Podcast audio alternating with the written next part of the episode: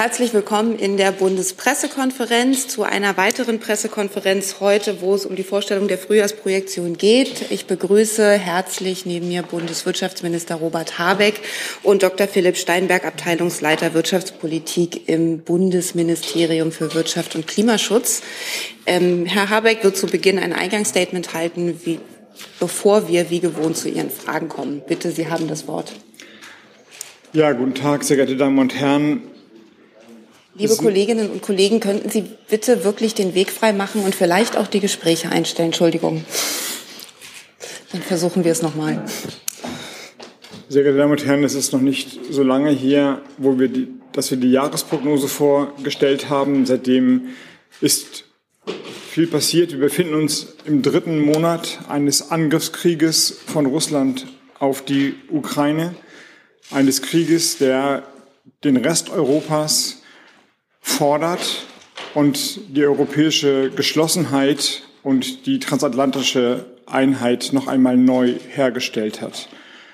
Ein Angriffskrieg, der nicht nur die territoriale Souveränität der Ukraine verletzt, sondern das Völkerrecht und damit die Friedensordnung Europas und die Prinzipien, auf der die Friedensordnung beruht. Die Ukraine kämpft für ihre Freiheit, ihre Demokratie, ihre Staatsform und ihre territoriale Unabhängigkeit. Sie kämpfen damit aber auch für uns, für Deutschland, für Europa, für die Prinzipien, auf der diese Friedensordnung aufbaut oder aufgebaut hat. Entsprechend hat die Bundesregierung im Einklang mit den anderen liberalen Demokratien in Europa die Ukraine vielfältig direkt unterstützt. Mit Geld, mit Waffen, auch jetzt mit schweren Waffen, mit Sanktionen gegen Russland, mit der Arbeit von Energieimporten aus Russland unabhängig zu werden. Das sind die direkten Unterstützungen, die wir für die Ukraine aufbringen. Wir zahlen dafür aber auch in Deutschland und in Europa einen Preis, quasi eine indirekte Unterstützung. Und diesen Preis müssen wir auch bereit sein zu zahlen. Dieser Preis führt direkt zu den Prognosen, die wir heute vorstellen. Wir zahlen diesen Preis durch höhere Energiepreise, durch eine höhere Inflation und ein abgebremstes Wachstum. Das bedeutet im Klartext, dass Deutschland gemessen an den Prognosen von vor drei oder vier Monaten natürlich buchstäblich ärmer wird. Die Kosten müssen aufgebracht werden. Die Bundesregierung hat verschiedene Hilfsprogramme geschnürt, um sie für bestimmte Segmente der Bevölkerung oder Unternehmen abzufedern. Aber es ist unmöglich und auch nicht erstrebenswert, dass die Kosten vollumfänglich von der Bundesregierung übernommen werden können. Es ist nicht erstrebenswert, weil wir die Preissignale im Markt brauchen, um in der Krise das Effizienzsignal nicht zu verlieren. Und es ist unmöglich, weil die Kosten doch immens sind. Lassen Sie mich deswegen zu den konkreten Punkten noch ein bisschen genauer auf die Zahlen eingehen und auch die Arbeit der Bundesregierung ein bisschen genauer erläutern. Ich möchte beginnen mit der Arbeit der Energieunabhängigkeit und den Energiekosten. Sie wissen, dass wir die drei Energieträger, die wir von Russland beziehen oder man muss jetzt schon fast in der Vergangenheitsform reden, in einem großen Umfang bezogen haben, Kohle, Öl und Gas schrittweise reduzieren. Bei Kohle sind wir so vor ein paar Wochen das europäische Embargo mitgegangen und die Umstellung ist weit vorangeschritten. Zu Öl habe ich mich gestern geäußert. Auch da sind die Arbeiten weit vorangeschritten. Heute kann ich noch sagen, dass die Abhängigkeit von Gas, die ja vor dem Krieg bei 55 Prozent von russischen Importen lag und vor ein paar Wochen dann auf 40 runtergegangen ist, heute 35 Prozent beträgt. Das heißt, auch da sind nächste Schritte erfolgreich gewesen und wir arbeiten mit Hochdruck daran, die Gaslieferungen über LNG-Terminals zu gewährleisten. Die Konsequenz allerdings ist, natürlich marktgetrieben, aber auch, weil die Verknappung äh, zunimmt, dass wir hohe Energiepreise haben. Und das führt dann direkt zu den Auswirkungen auf die Wirtschaft. Wir sind vor ein paar Monaten davon ausgegangen, dass wir eine erholte Wirtschaft in diesem Jahr erleben werden mit einem großen Wachstumsschritt, den wir mit 3,6 Prozent beziffert haben. Heute senken wir die Prognose um 1,4 Prozent auf 2,2. Man muss sagen, das ist eine konservative Schätzung. Die Prognosen der äh, Wirtschaftswissenschaft gehen relativ weit auseinander. Wir bewegen uns am unteren Rand mit dieser Einschätzung.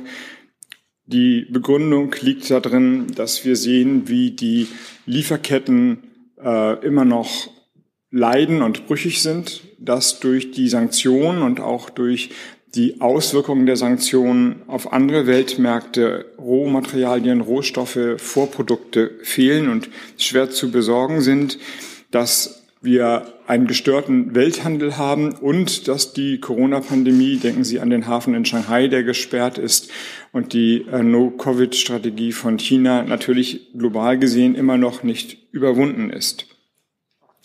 Diese 2,2 Prozent Wachstum sind ohne Energieembargo oder Blockade in der Gaslieferung prognostiziert. Wenn diese dazu käme, hätten wir eine Rezession in Deutschland. Auf der anderen Seite haben wir eine erhöhte Inflation in Deutschland. Die Zahlen sind schon vorher veröffentlicht worden. Wir haben sie auf 6,1 Prozent angehoben von der Erwartung 3,3 im Frühjahr des Jahres oder im Januar des Jahres, wobei die Kerninflation 2,5 Prozent betrifft. Kerninflation bedeutet die Inflation ohne Energie und Lebensmittel ansteigend auf etwa 2,8. Das wiederum bedeutet, dass die Inflation für die Bereiche Energie und Lebensmittel noch höher ist als der Durchschnitt. Und das wiederum hat natürlich eine soziale Konsequenz, denn Energie und Lebensmittel sind stark degressiv. Das heißt, die unteren Einkommen verbrauchen einen weitaus größeren prozentualen Teil des verfügbaren Haushaltseinkommens für Lebensmittel und Energie, sind deswegen durch die hohen Inflationskosten besonders stark betroffen, was die Begründung für die Hilfspakete der Bundesregierung im Kern darstellt. Wir haben dann ebenfalls Hilfspakete für die Wirtschaft geschmiedet. Ich habe sie vor ein paar Wochen mit dem Kollegen Christian Lindner vorgestellt. Sie haben verschiedene Säulen. Heute möchte ich mitteilen, dass das äh, Großbürgschaftsprogramm, das wir angekündigt haben, am 29.04.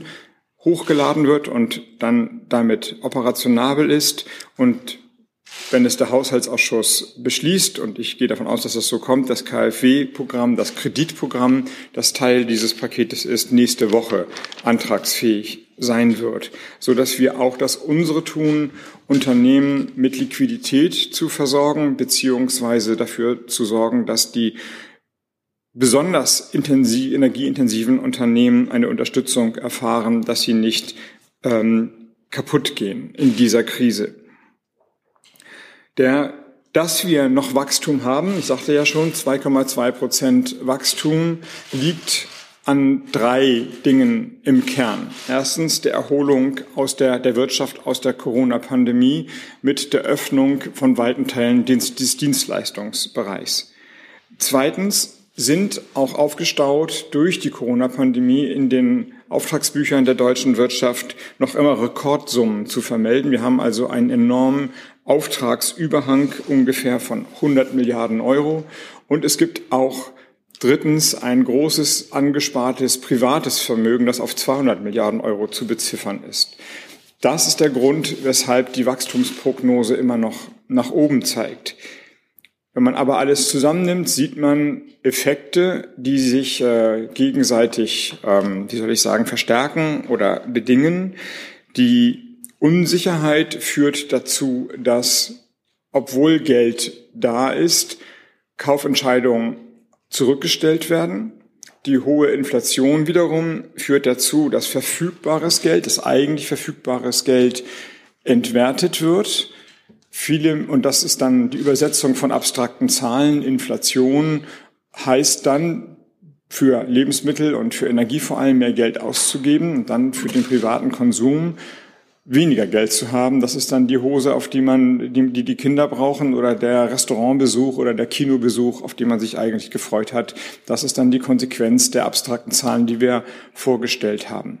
Umgekehrt sehen wir, dass die Wirtschaft eigentlich volle Auftragsbücher hat, aber wegen der brüchigen Lieferketten in bestimmten Bereichen die Aufträge nur stockend oder verschleppt abgearbeitet werden können, weil eben Materialien fehlen bzw. Produkte nicht ausreichend da sind. Wir haben deswegen eine Situation, die für die deutsche Wirtschaft, die ja stark exportabhängig ist, äh, besonders ist. Diese spezielle Situation, in der wir uns befinden, hat ein, eine äh, Konsequenz für den Leistungsbilanzüberschluss des Landes. Wir haben höhere Preise für die Importe wegen der hohen Energiekosten, als wir für die Exporte erzielen können. Das heißt, die deutsche Wirtschaft verdient weniger auf dem Weltmarkt und ähm, das in einem besonderen Maße, weil wir eben so ein exportintensives Land sind. Damit die Investitionen nicht versiegen und die öffentlichen wie die privaten Investitionen diese schwierige Situation überbrücken helfen, hat die Bundesregierung verschiedene große Programme aufgelegt. Natürlich gehört dazu auch das Sonderprogramm, das jetzt gerade im Bundestag beraten wird für die Ausrüstung der Bundeswehr aber selbstverständlich auch die großen Investitionsprogramme im Bereich Klima und Digitalisierung, die wir auflegen werden, so dass wir insgesamt hoffen, dass wir mit den Unterstützungsmaßnahmen der öffentlichen Hand die wirtschaftliche Situation stabilisieren und Deutschland durch diese Krise durchführen können. Als letztes möchte ich sagen, dass die große Herausforderung, das ist ja jetzt deutlich geworden, vor allem im energiepolitischen Bereich liegt. Es sind vor allem die fossilen Energiepreise, die die Privatpersonen, damit den privaten Konsum und damit die Kaufentscheidungen, wie aber auch die wirtschaftlichen Tätigkeiten so ausbremsen.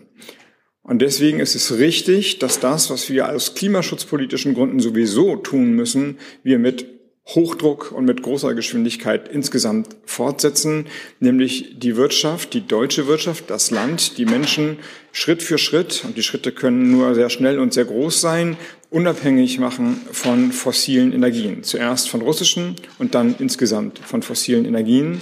Der Ausbau der Erneuerbaren, die Transformation, die Umstellung von Erdgas auf grünen Wasserstoff, all das sind jetzt die Schritte, die nicht nur sicherheitspolitisch geboten sind, sondern auch die Wettbewerbsfähigkeit Deutschlands in der Welt und damit der Wirtschaft hochhalten. Letzter Satz, nur dass das nicht ähm, vergessen wird. Ich rede immer von der Wirtschaft und dann stellt man sich abstrakte Unternehmensbilanzen vor.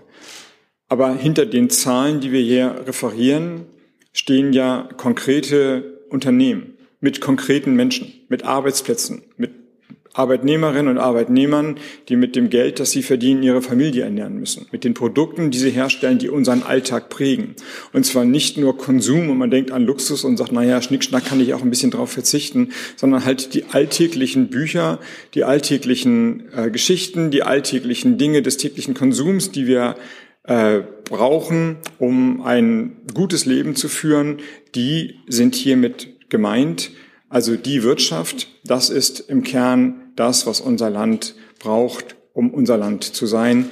Und deswegen ist, die, ist der Druck und die Unsicherheit, die in den Wirtschaftsprognosen ähm, immer mitschwingen in dieser Situation. Und ich, wir stellen Ihnen ja heute in einer Zeit von großer Unsicherheit die Prognosen vor.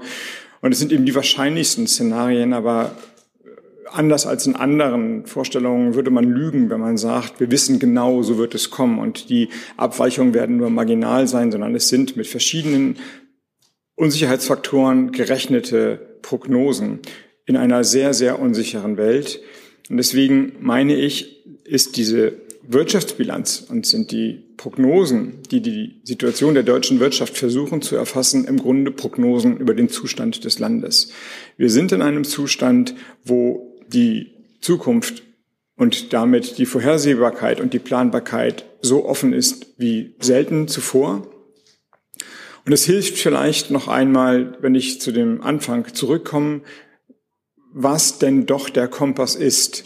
Es sind eben nicht die Prognosen, sondern ist das sich klar machen, was gerade auf dem Spiel steht und warum wir politisch agieren, wie wir agieren. Nämlich die liberale Rechtsordnung, die Rechtsstaatlichkeit, die Freiheit und den Frieden auf diesem Kontinent hochzuhalten. Das ist die politische Aufgabe unserer Zeit. Sie führt zu den genannten politischen Konsequenzen, aber sie wird uns auch helfen, in einer unsicheren gesellschaftlichen Situation diese Zeit gut zu meistern und zu überstehen. Danke dafür. Hi, hier ist Tyler, ich filme das Ganze. Hier ist Thilo, ich äh, stelle dir die Fragen. Hier ist Hans, ich achte aufs Protokoll und stelle fest, wir sind unter drei heimliche Info nur für euch. Gar nicht so heimlich, kann man in den Infos lesen, wie man uns unterstützen kann. Nämlich per PayPal oder Überweisung. Weiter geht's. Kommen wir zu Ihren Fragen. Wir haben bis ungefähr fünf nach drei Zeit, weil der Minister dann rüber muss in den Bundestag. Da erinnere ich nochmal an die Regel, auf die wir uns committed haben. Bitte stellen Sie eine Frage, gegebenenfalls eine Nachfrage. Ich nehme Sie gerne wieder auf die Liste, wenn die Zeit reicht, aber im Sinne der Fairness bitte auf diese Frage begrenzen. Und die erste Frage hat der Kollege in der Mitte. Ja, Julian Neuk vom Handelsblatt. Ähm, Herr Habeck, die Fortschritte äh, bei der Unabhängigkeit vom Gas und insbesondere auch die Fortschritte beim Öl. Ist es aus Ihrer Sicht ein Zeichen, dass wir schneller als bislang geplant uns unabhängig machen können von russischem Gas und möglicherweise damit auch die Schaden durch ein Gasembargo seitens Russland, äh, seitens Russlands jetzt ähm, eher handhabbar wären, als wir vielleicht noch vor wenigen Wochen gedacht haben? Ich muss die Frage quasi zusammensetzen, weil die Kameras so laut geklickt haben, aber ich nehme an, sie zielt darauf, wie wir die energiepolitische Situation beurteilen an einem Tag wie heute, wo ja die Gaslieferungen nach Polen und, und Bulgarien eingestellt wurden, eine sehr berechtigte Frage.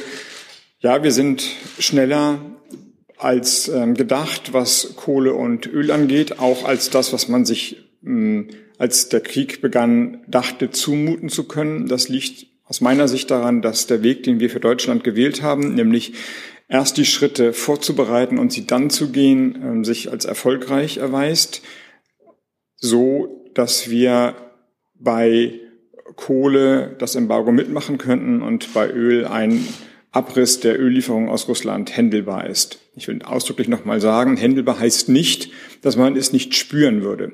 Es wird zu Lieferunterbrechungen kommen, es wird zu höheren Preisen kommen und sollte es ein europäisches Embargo sein, auch zu drastisch höheren Preisen. Und auch zu lokalen Ausfällen kann es kommen. Hängt je nachdem, hängt immer von den Umständen ab und es hängt von der Zeit der Anpassung ab. Aber wie ich gestern schon sagte, es führt nicht mehr zu einer nationalen wirtschaftlichen Katastrophe. Bei Gas ist die Situation von Anfang an die angespannteste gewesen. Die Abhängigkeit ist am größten, am größten und die Infrastruktur muss gebaut werden. Öl kann man und das ist ja die Erklärung, warum wir da Schritte gegangen sind, über Umleitung über die Häfen und eine deutsch-polnische Kooperation dann über eine andere, über andere Wege ersetzen. Bei Gas braucht man die Infrastruktur, selbst wenn die, es mit Schiffen kommt, braucht man eine zusätzliche Infrastruktur. Deswegen ist es schon ein äh, gewisser Erfolg, dass wir von 55 auf 35 Prozent runtergegangen sind. Das ist ja schon mal, jetzt sind wir bei Gas so wie vor dem Krieg bei Öl. Die Gasspeicher füllen sich auch langsam, aber stetig. Sie sind heute tagesaktuell bei 33,5 Prozent. Und da ist der Speicher in Reden ja noch nicht mit drin. Der ist ja quasi leer. Speicher Reden ist der große Gazprom-Speicher. Und die Treuhänderin, die Bundesnetzagentur, ist jetzt dabei zu, ähm, zu verstehen, warum der Speicher leer ist. Und wir werden dann, oder sie wird dann dafür Sorge tragen, dass auch natürlich der Speicher Reden entsprechend dem deutschen Gasspeichergesetz gefüllt wird. Heißt also unterm Strich, wir arbeiten mit Hochdruck bei Gas daran. Für den Sommer ist, wie ich das schon im Frühling gesagt habe, die Versorgungssicherheit gewährleistet. Um ohne russisches Gas durch den Winter zu kommen, müssen weitere Arbeiten mit Hochdruck vorangetrieben werden. Nachfrage?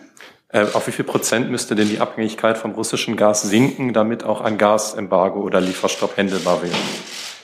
Das hängt von vielen Varianten ab. Sie, denke ich, kennen die Zahlen. Deutschland verbraucht über einen groben Daumen gerechnet 90 Milliarden Kubikmeter Gas im Jahr. Die Hälfte davon, 55 Prozent, die gute Hälfte kam aus Russland, also über 45, zwischen 45 und 50.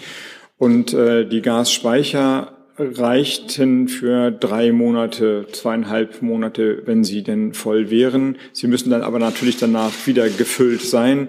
Also müssten wir am Endeffekt eine Energiezufuhr haben, die 45 Milliarden Kubikmeter Gas ersetzt, um es komplett hinzubekommen.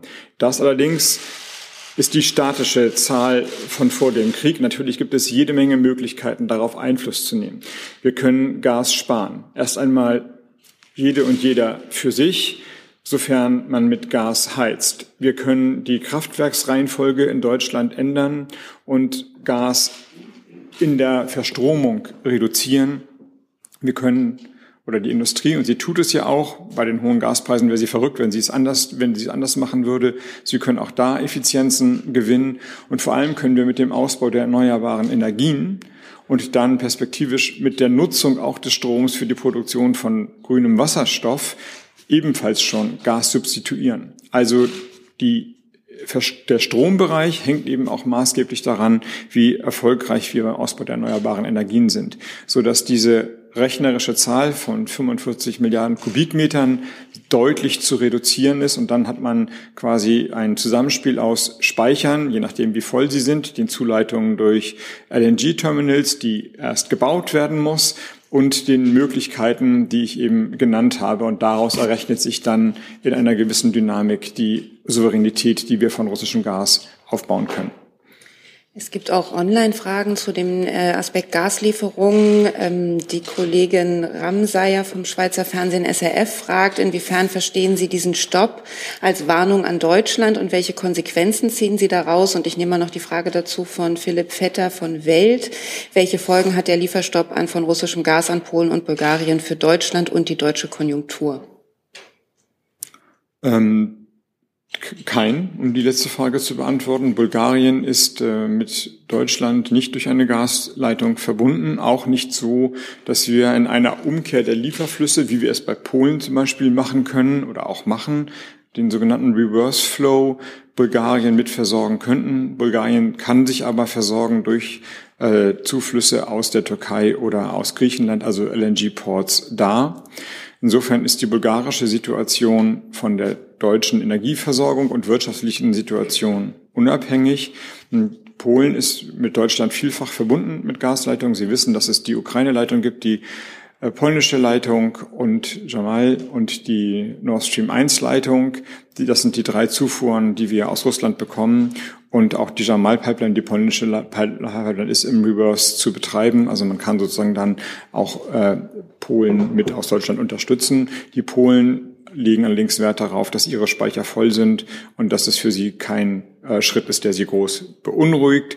Beide Länder haben nicht die, äh, die Notfallstufe ausgerufen. Also sie sind der Meinung, sie können das auffangen.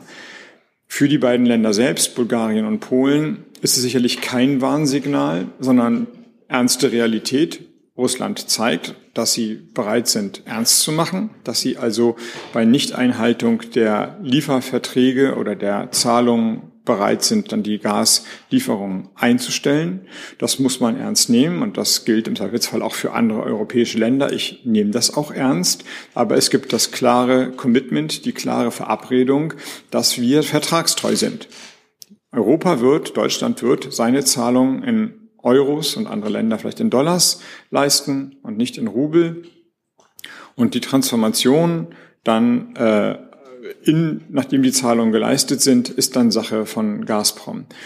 Und wir haben das mit der Europäischen Union abgesprochen. Diesen Weg gehen wir fort.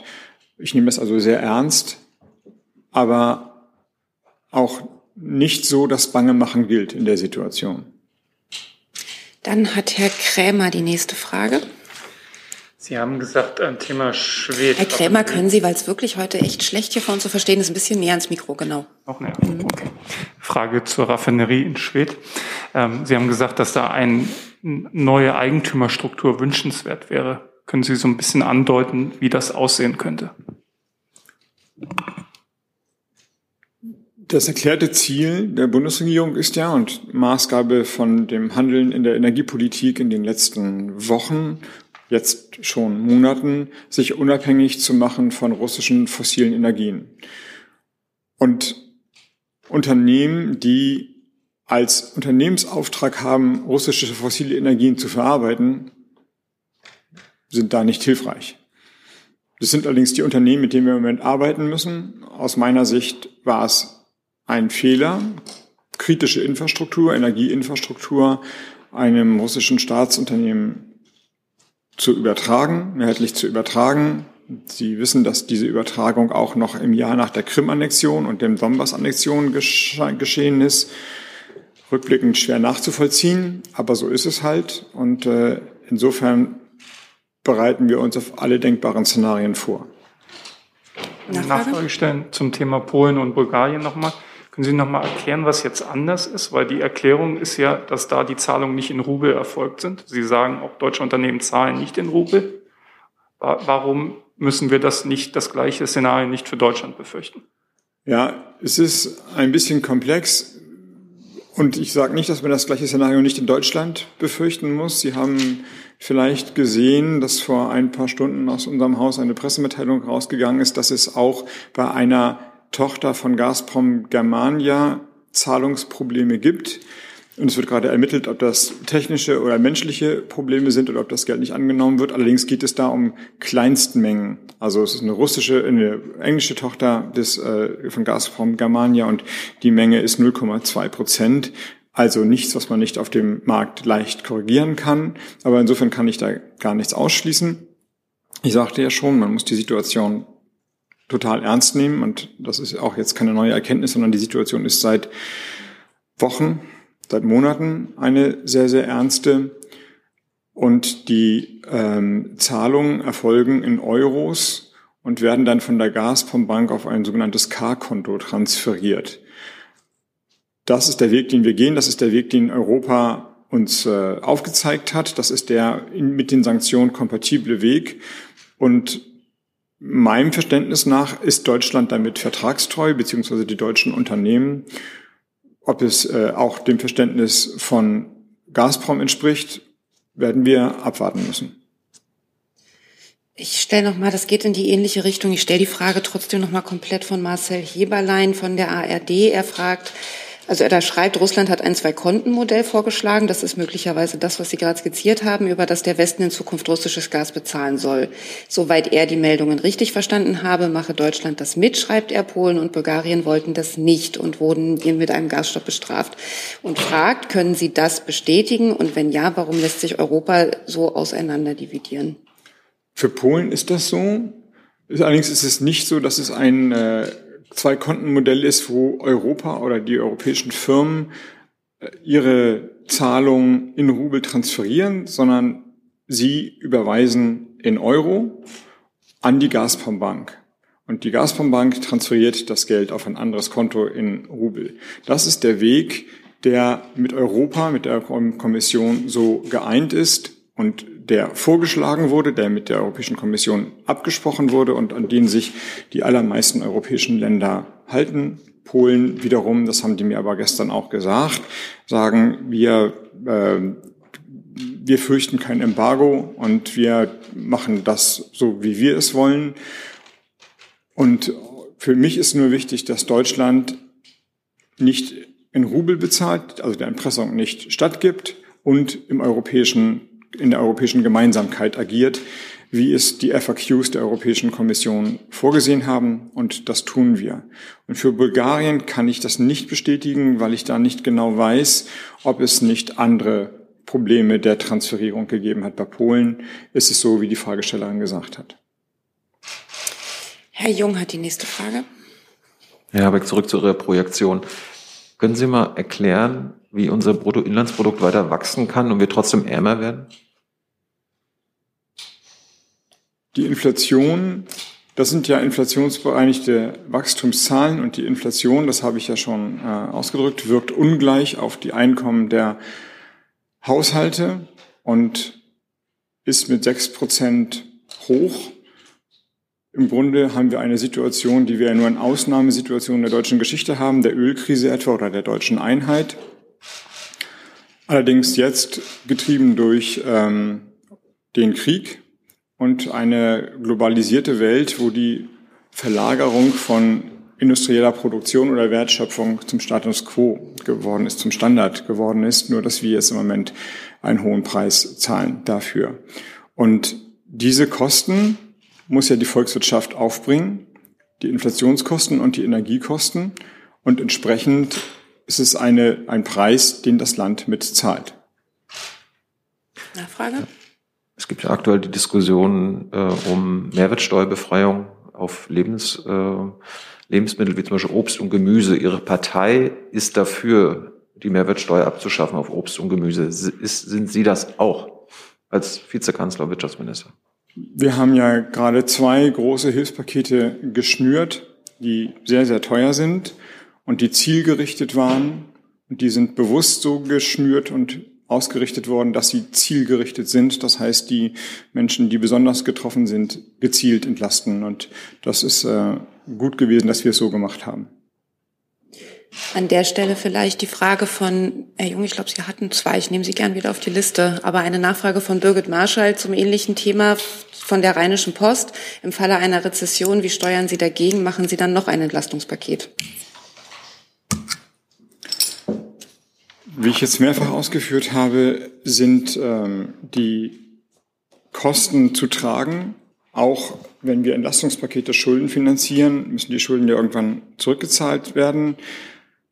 Und das ist die interessante Diskussion. Wer zahlt eigentlich wann was? Jetzt müssen die Pakete erst einmal wirken. Wir sind ja heute in einer Plenardebatte, wo das zweite Entlastungspaket erst einmal beschlossen wird. Und Deswegen äh, würde ich jetzt erstmal raten, dass die Wirk Wirkung des Entlastungspaketes äh, sich entfalten zu lassen. Die Rezession würde ich trennen von der Frage von Entlastung der Verbraucher, Verbraucherinnen und Verbraucher beziehungsweise der Unternehmen, sondern die muss eben politisch, so gut es geht, verhindert werden durch kluge Staatskunst. Und der beste Weg dagegen anzusteuern ist dass wir gezielt, um die Inflation nicht noch durch eine erhöhte Nachfrage in knappen Bereichen noch heißer oder höher zu treiben, gezielt Investitionstätigkeiten unterstützen, damit die Aufträge, die da sind, abgearbeitet werden, wir energiepolitisch perspektivisch wieder günstiger dastehen, unsere eigene Energie erzeugen, nicht zu viel importieren müssen, nicht die hohen Importpreise tragen müssen aber auch die Unsicherheit, die ja bei vielen Unternehmen oder bei vielen Privatpersonen da ist, aus dem Markt genommen wird. Deswegen denke ich, sind die Investitionsprogramme, die wir aufgelegt haben, eine der stärksten Mittel gegen eine Rezession anzuarbeiten politisch. Frau Jennen hat die nächste Frage. Ähm, Herr Habeck, Sie haben ja auch jetzt gesagt, dass es letztendlich unklar ist, wie Russland auf die EU-Guidelines reagiert und dass Sie auch jetzt nicht ausschließen können, dass Deutschland die gleiche Situation widerfährt wie Polen. Würden Sie jetzt den deutschen Unternehmen denn explizit verbieten, separate Rubelkonten einzurichten und dann angesichts dieser doch, äh, doch existierenden Unsicherheit jetzt in Bezug auf Gaslieferungen, äh, sehen Sie jetzt die Notwendigkeit, die zweite Stufe des ähm, Notfallplans äh, einzuleiten? Nein, die sehe ich nicht. Wir hatten heute, das ist ja ein regelmäßig tagendes Gremium, aber heute dann aufgrund der aktuellen Situation eine Sitzung des Krisenstabes, den wir einberufen haben, als wir die Frühwarnstufe ausgerufen haben. Das ist auch ein Gremium, das sich sehr bewährt, weil in einer inzwischen sehr eingespielten Routine schnell die Daten, Arbeitsaufträge und ähm, die politische Analysearbeit dort stattfindet.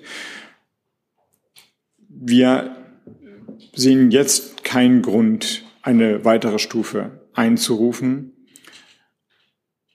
beobachten aber natürlich die Situation ganz genau. Aber für heute kann ich einfach sagen, die Gaslieferungen kommen stetig und in der gleichen Menge wie in den Vortagen nach Deutschland und nach Europa an. Also insofern ist da keine, kein, kein aktueller Handlungsanlass in der, äh, in den Stufen nach oben zu gehen.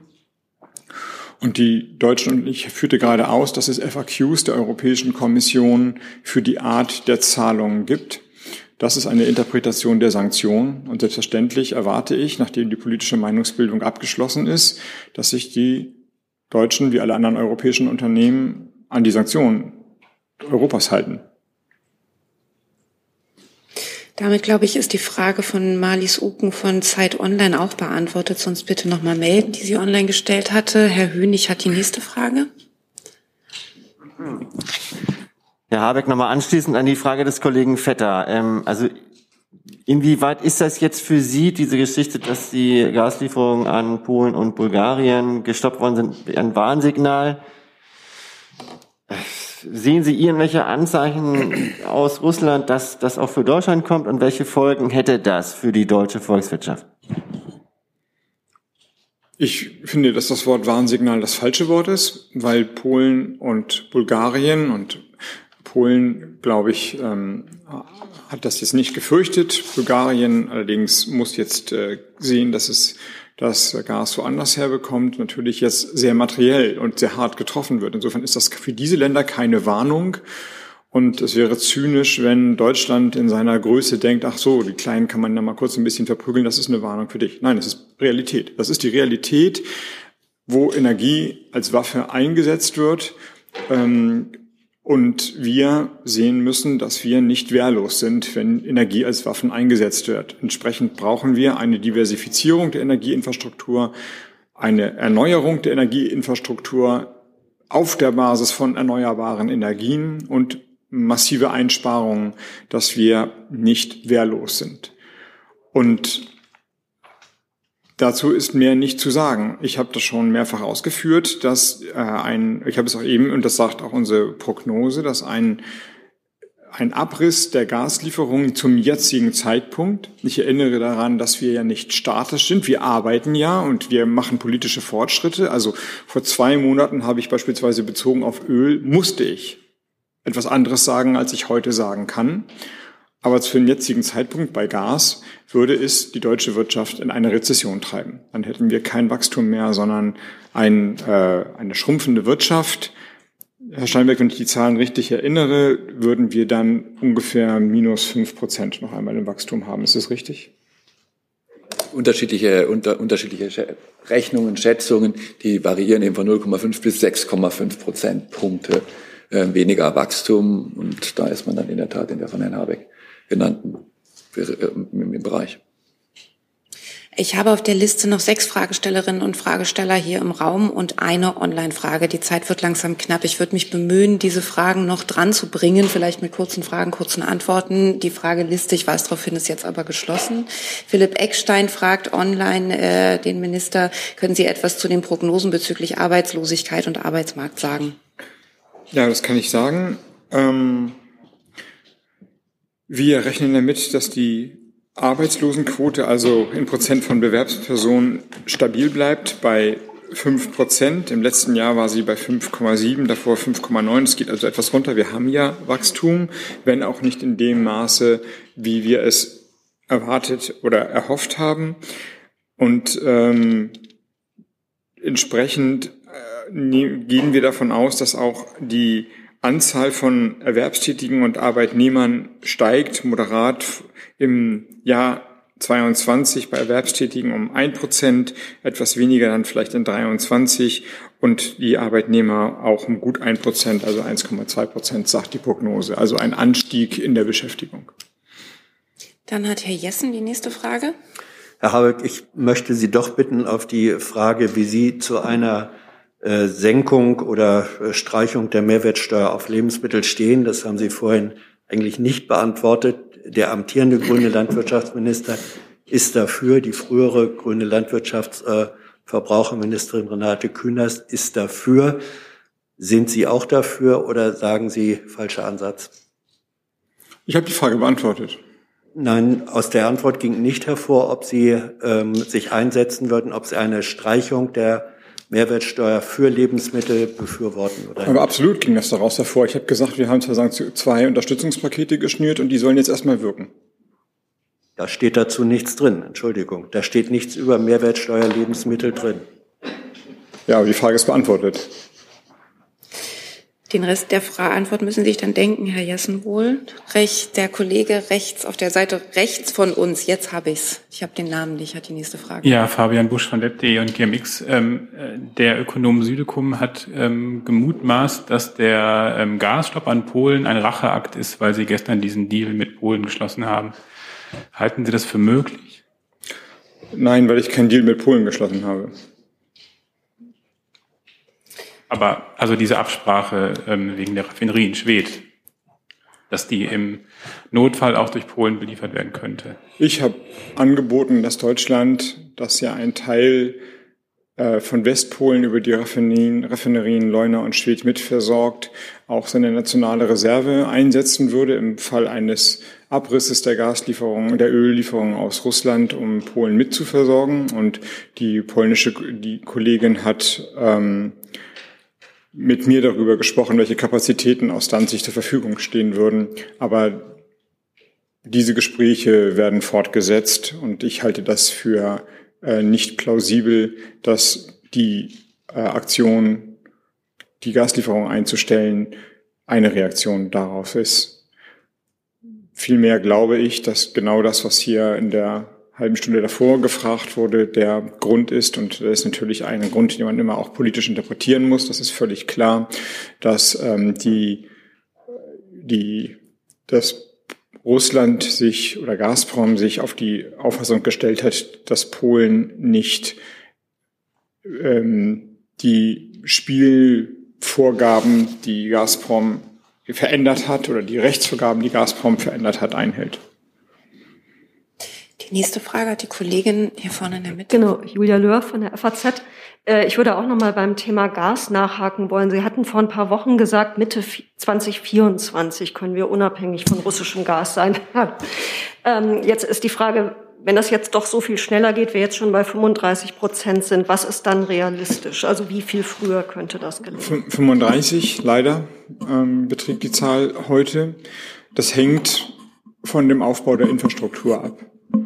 Und die Arbeit ist darauf gerichtet, alles dafür zu tun, dass wir, wir sehen ja, mit welcher unsicheren, mit welchem unsicheren Gegenüber wir es zu tun haben, die Infrastruktur so schnell wie es geht hochzuziehen. Also ich rede über die LNG-Terminals und die Pipelines, die dafür notwendig sind. Wir haben, als wir im Februar wahrscheinlich müsste ich nachschauen, wann es war, in Brunsbüttel mit den Betreibern Juniper und RWE den Vertrag, ein Memorandum of Understanding geschlossen haben, gesagt, wir wollen es nicht, wie in Deutschland üblich, in fünf Jahren schaffen, das Ding operationabel zu haben. Also man sagt immer anderthalb Jahre Planungszeit und Genehmigungszeit und dann dreieinhalb Jahre Bauzeit macht fünf Jahre und alle in Deutschland wissen, dass aus fünf Jahren in der Regel 15 Jahre werden und dann ist man noch froh, dass man es so schnell geschafft hat, sondern wir haben gesagt, wir wollen es in zwei Jahren schaffen. Das wäre dann 24 gewesen. Ich habe damals schon gesagt, das reicht eigentlich nicht und bin einer gewissen Hoffnung, dass wir es noch unterbieten können. Aber man muss sich klar machen, worüber wir reden. Wir haben 15 äh, Jahre lang die deutsche Energieabhängigkeit mit Russland bewusst erhöht. Und zwar, wenn ich darauf hinweisen darf, so, dass es uns jetzt auch strategisch nochmal zum Nachteil gereicht. Ähm, Norwegen baut eine Pipeline nach Polen, die sogenannte Baltic Pipe. Dänemark hat sich damals entschieden, das war ähm, in der vorletzten Legislaturperiode ebenfalls daran zu beteiligen. Diese Pipeline wird zum Herbst fertiggestellt werden. Sie hat ein Volumen von 10 Gigawatt also 10 Milliarden Kubikmeter. Ich hatte noch mal gesagt, 45 sind zu ersetzen. Also ein Viertel dessen, was wir aus Russland bekommen, wird zum Winter angeschlossen werden, zu Lasten des deutschen äh, Marktes, weil die Russen, äh, die, Entschuldigung, weil die Norweger ihre Gasfelder nicht erweitert haben, weil die Pipeline nicht, die teilt sich dann, das ist eine Art Y-Trasse, die da reingeht. Das heißt, die 10 Gigawatt, die nach Polen und Dänemark gehen, die fehlen dann im deutschen Markt. Also solche also wir bauen jetzt die Infrastruktur auf und auf der anderen Seite verlieren wir minus zehn auf der anderen Seite. Solche Fehler sind gemacht worden. Ähm, trotzdem glaube ich, dass wir die Abhängigkeit weiter reduzieren können. Und ähm, das hängt aber jetzt, das hängt nicht vom Reden ab, sondern jetzt muss gebaut werden. Da muss gerammt werden, da muss eine Pier gebaut werden, da muss eine, jemand muss einen Bagger fahren und man muss die Genehmigung herstellen dafür und im Zweifelsfall muss man vorgezogenen, vorgezogenen Maßnahmebeginn machen und äh, erst die, den Graben buddeln, wo das Rohr rein soll und dann kommt die Genehmigung. Und es braucht jemanden, der das politisch verantwortet und dazu bin ich jederzeit bereit. Aber wäre dann 2023 schon realistisch? Das kann ich Ihnen sagen, wenn die Pipeline liegt. Natürlich ist es nicht realistisch nach deutscher Zeitrechnung. Das wäre, ja, hätte ich Ihnen im Wahlkampf gesagt und ich werde in zehn Monaten ein LNG-Terminal aus dem Boden stampfen. Sie hätten gesagt, hier, das sind diese Politiker mit ihren komischen Wahlkampfversprechen. Nie halten sie sich daran. Also nein, das ist natürlich nicht realistisch und trotzdem müssen wir in irgendeiner Form das Unrealistische jetzt probieren. Herr Bauchmüller hat die nächste Frage. Ja, und zwar noch einmal ähm, in Sachen Rubel.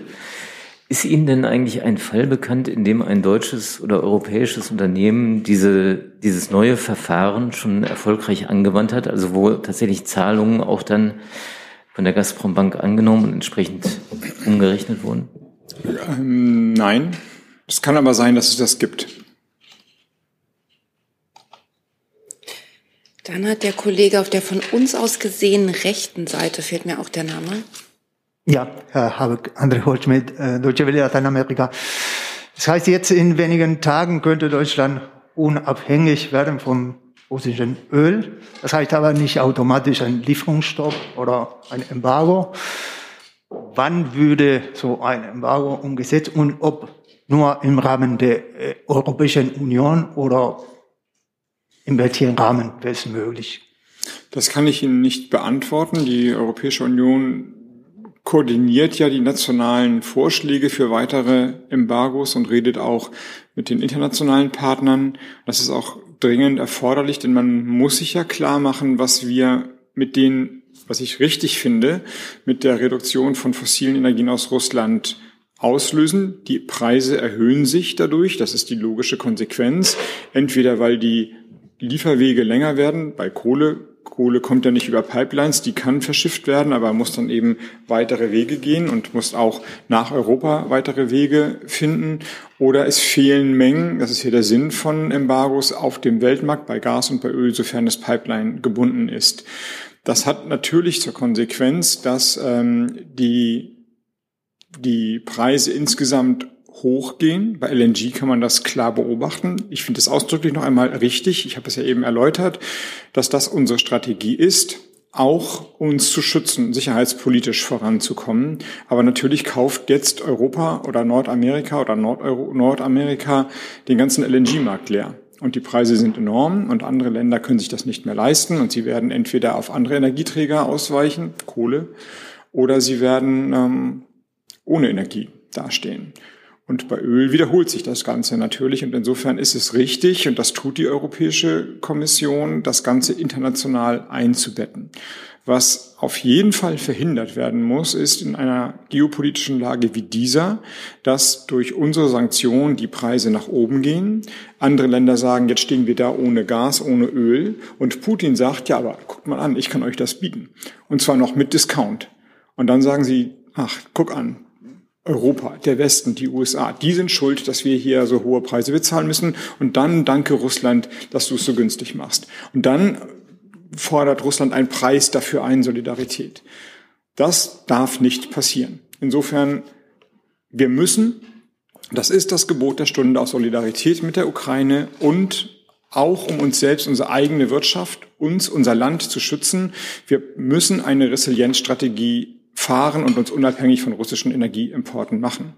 Wir dürfen aber nicht nur auf uns gucken, sondern wir müssen die globalen Zusammenhänge sehen und verstehen und entsprechend andere Länder so weit unterstützen, dass sie nicht in die Hände von Putin getrieben werden. Und deswegen ist es richtig, dass die Europäische Union umfassend agiert, auch Deutschland umfassend agiert, um die geopolitische Spannung, die ja schon vor dem Krieg da war, wo autoritäre Regime und Menschen und Länder, die nicht so genau wussten, ob sie autoritär sein wollen oder demokratisch sein wollen, mit einer Tendenz zum Autoritarismus sich auf einmal finden. Das müssen wir verhindern. Und deswegen ist die, ist die Arbeit an der Unabhängigkeit von russischen fossilen Energien zwingend notwendig auch um nicht abhängig und erpressbar zu sein. Aber das zu sagen, ist nur der erste Schritt und er zieht zwangsläufig eine geopolitische Arbeit über die internationalen Institutionen, über die Solidaritätsverpflichtungen, die wir haben, mit ein, damit wir die globale Situation für die liberale und rechtsstaatliche Demokratie nutzen oder halten können, jedenfalls. Hey Leute, politischer Journalismus muss nicht kommerziell oder öffentlich-rechtlich sein. Podcasts müssen nicht durch grässliche Werbung finanziert sein. Jung Naiv ist der beste Beweis dafür. Damit das so bleibt, unterstützt uns einfach finanziell. Danke vorab und jetzt geht's weiter. Dann schaffen wir vielleicht noch die Frage von Herrn Jung oder hat sich die inzwischen erledigt?